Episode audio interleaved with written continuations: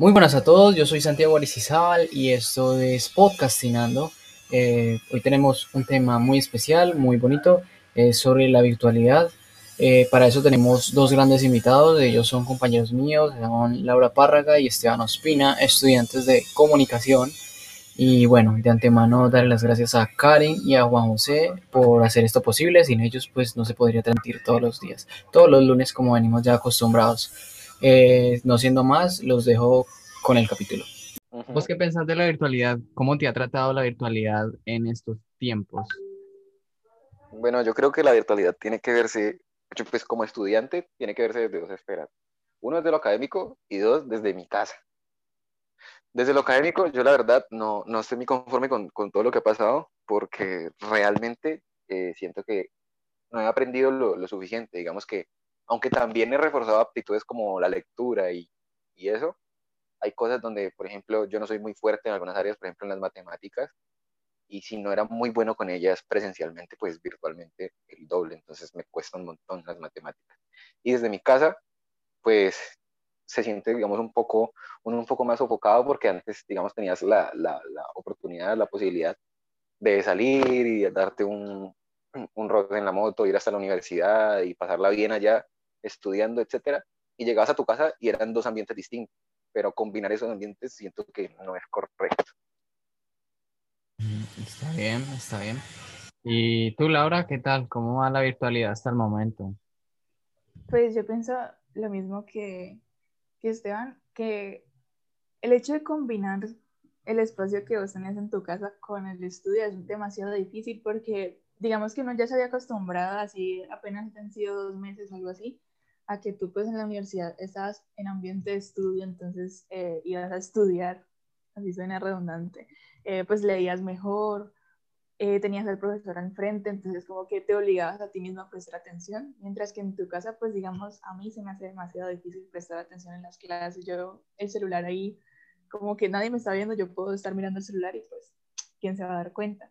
O la cama, me puedo quedar dormida mientras estoy en la clase, como que se me ha hecho muy difícil y aunque lo intento como ponerme a, no sé, a prestarle atención en serio a la clase, como que a veces de verdad no lo logro y tampoco creo que haya aprendido lo suficiente. Bueno, sí, la verdad es que la virtualidad ha sido un golpe duro para todos y más nosotros que apenas estamos iniciando la universidad y apenas vamos en segundo semestre. Entonces yo creo que la virtualidad nos ha afectado a todos en, en cierto modo, pues como dice Esteban, en, en, tanto en la casa como en el académico, porque pues uno venía de un ambiente de estar casi todo el día en la universidad y pues de un momento a otro ya pasarlo todo el día en la casa y ver clases desde la casa, de la casa sí es, es algo difícil. Entonces eso como por parte de todos nos ha afectado demasiado, pues más uno que no está acostumbrado como a estar todo el día en la pantalla. Como dice Laura, pues dime, dime. Y mira, y no solo eso, porque es que, por ejemplo, yo soy una persona que no socializa mucho, pero por lo menos en la universidad tenía la oportunidad de de charlar así fueran con dos o tres personas. Ya en la casa es literalmente todo el día en un computador, donde no te van a dar ganas de participar ni de hablar, porque es, es estar ahí con la cámara, el micrófono, y, lo que dice Laura también de que tenés un mundo de posibilidades en tu casa frente al profesor. Uno en, en, en, la, en, la, universidad pues está con el profesor, pero se siente esa, esa combinación de autoridad de estudiante, entonces listo, uno está enfocado en lo que tiene que hacer. Pero yo, por ejemplo, yo tengo en la consola de videojuegos que el celular, que no hay cosas del televisor. Tal. Y hay un montón de distractores. Entonces todo influye y a la, a la final termino, termino divagando yo mismo en mi propia cabeza y, y no termino entendiendo muchas cosas. Entonces la virtualidad yo siento que no se presta. Sí, es verdad. Y yo creo que una de las preguntas que más se ha reforzado en todo esto es cuando, como que digan, prendan las cámaras o el profesor pregunta algo y nadie quiere hablar. Eso ha sido algo de lo brutal de la virtualidad. Sí, digamos, a mí, yo conozco muchos casos igual al mío, de que nos da como demasiada ansiedad participar. No sé, o sea, pues a mí en la, en la presencialidad también me daba pena, pero como que no era, no era tanta y es irónico porque aquí nadie me está viendo pero yo no sé, yo prendo el, el, micrófono y yo empiezo a temblar, literalmente empiezo a temblar, y más cuando nos toca prender la cámara, que no, que una exposición con cámara, para mí eso es lo peor del mundo, yo no veo la hora de apagar la cámara, yo pongo fondo, no me gusta que me vean la pieza, no, o sea, no sé, es demasiada presión, no sé por qué. Y mira, y mira que ahora que lo mencionas, yo por lo menos, yo cuando prendo la cámara, yo ni siquiera estoy viendo al profesor, sino que me pongo a ver mi cámara a ver si estoy bonito. Sí. Entonces es terrible porque es como si todo el tiempo estuviera posando y me aburro, entonces la apago, es terrible. Y, y, y cuando uno, o por, ejemplo, por ejemplo, el profesor pide una opinión y nadie ha opinado, y uno siente esa presión, uy, ¿será que opino porque el profesor se está sintiendo mal o algo así? No, y ese, ese silencio incómodo que se genera, ¿no? Es, es terrible, es terrible. Yo, yo, uy, eso me parece a mí horrible, ese silencio. Sí, Sí, a yo- mí me da mucho pesar con los profes, pero como que no sé, o sea, el miedo y la ansiedad me ganan y y no, no termino diciendo nada. Me da mucho pesar, pero pues, no sé.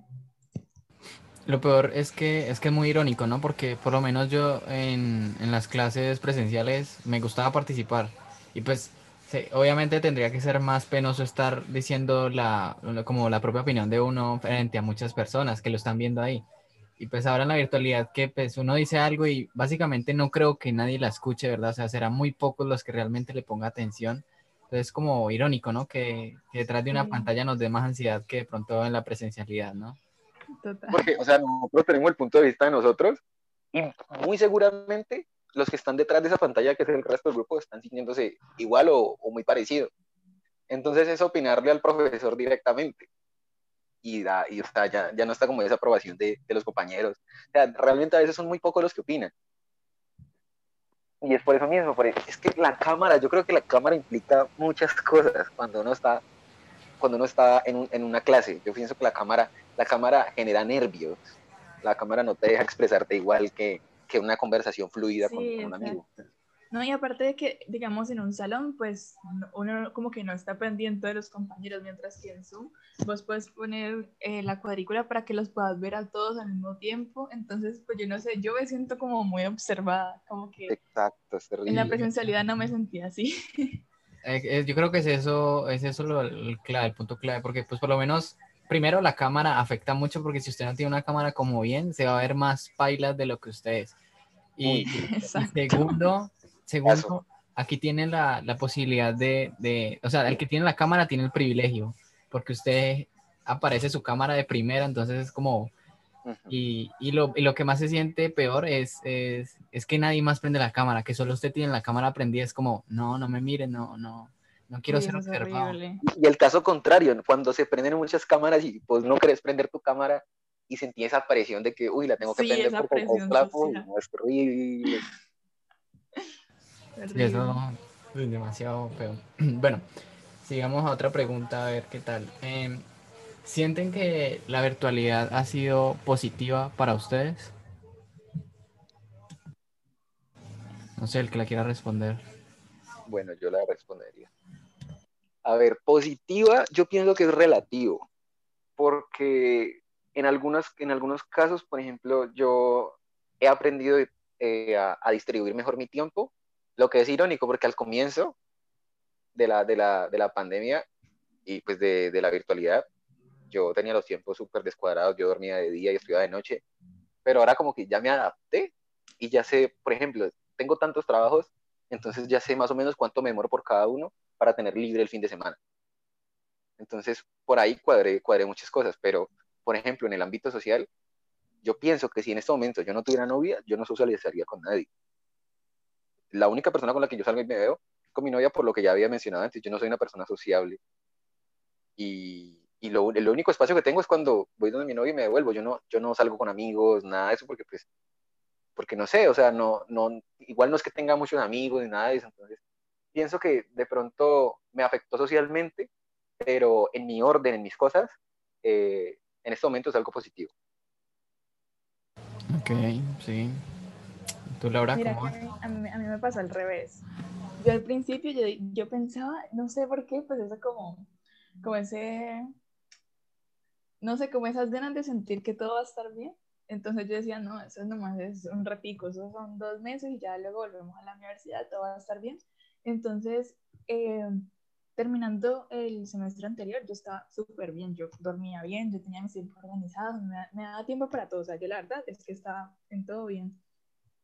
Pero, no sé, luego vi que cada vez era peor, que, que cada vez arreglaban, perdón, alargaban más la cuarentena y cada vez iba perdiendo más la esperanza y cada vez me, me, empezó a ir peor, como que ya ahora tengo el sueño todo descuadrado, yo la verdad no, no sé organizar mi tiempo, este semestre me está yendo horrible porque no he podido organizar mi tiempo y ya vamos como para la mitad, bueno, ya estamos en la mitad del semestre y todavía no he podido, o sea, como que voy de mal en peor, como que me pasa al revés de este año.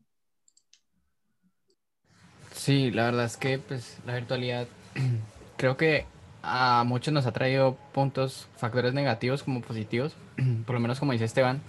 Eh, yo tampoco es que al comienzo se socializara mucho, yo tenía a Esteban, Esteban y yo éramos como los compinches ahí nomás.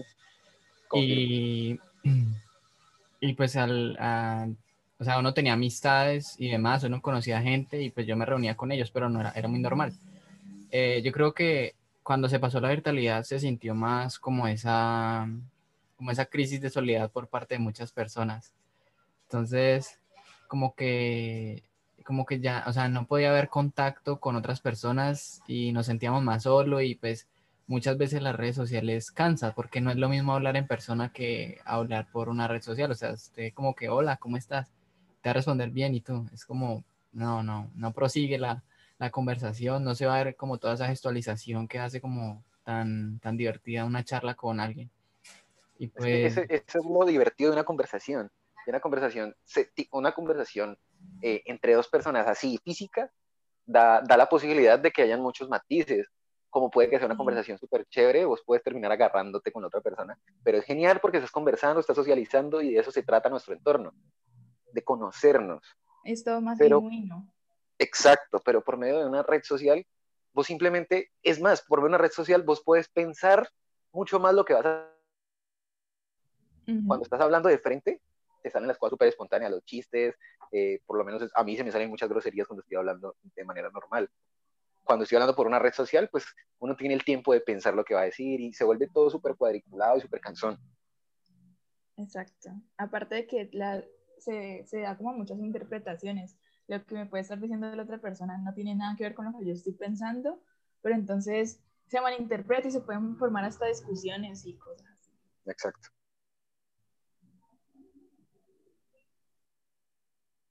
Muchachos, perdón. Eh, bueno, otro de, lo, de las preguntas es qué efectos eh, negativos, o sea, a, a, nivel personal les ha traído como la virtualidad. Bueno, a nivel negativo, a mí la, virtualidad es que yo de pronto antes era un poquito más participativo que ahora. Así, digamos, fuera una clase que yo no estaba entendiendo, yo hacía lo imposible por entender Ahora cuando no entiendo una clase, pues simplemente espero que acabe y si la han grabado, pues la vuelvo a ver. O si no entendí, pues busco en Google y ya. O sea, no me tomo la tarea de, profe, porfa, explíqueme mejor. O profe, venga, dialoguemos este tema. Ahora simplemente como que si está grabando. Bueno, y ya para acabar ya con esto, una preguntita aquí súper corta. Es, es, como más de curiosidad. Eh, si volvieran a la semana antes de que comenzara todo esto, o sea, la pandemia como tal, ¿qué le dirían a su yo, a su yo de ese, de ese presente? Uy, yo le diría, ponete a entrenar fútbol en la universidad, métete a cantar en algo, métete a aprender algo diferente a lo académico, porque tenés las oportunidades de hacerlo aquí en la universidad. Yo le diría eso, porque realmente yo no aproveché en lo absoluto la, el tiempo que tuvimos presencial porque literal, o sea, teníamos, por ejemplo, teníamos clase de 9 a 11 y dormía, dormía una hora y luego me iba a almorzar y luego para clase. Y eran todos los días. Y realmente no aproveché absolutamente nada y la, y la, universidad te brinda unos espacios geniales para, para desenvolverte socialmente, deportivamente, musicalmente, un montón de cosas, pero no las aprovecha porque uno siente que tiene el tiempo muy corto y le da sueño y empieza a procrastinar y a hacer pendejadas en la universidad, entonces yo pienso que le diría eso, que empiece a, a buscar otros horizontes, a, a disfrutar más la, la, vida. ¿Y tú, Laura? Yo le diría que aproveche más el tiempo con, con esos amigos que hizo en la universidad, porque pues yo no vivo en Cali y pues no sabía que no los iba a volver a ver en todo un año y no sé, como que me cohibí de muchas cosas, entonces como que hubiera hecho que disfrutara más el tiempo con esos amigos. Ok, entonces ya con esto damos por terminado el día de hoy. Y pues síganos en Radio Samán por Instagram y por Spotify. Y ya eso es todo. Bye bye.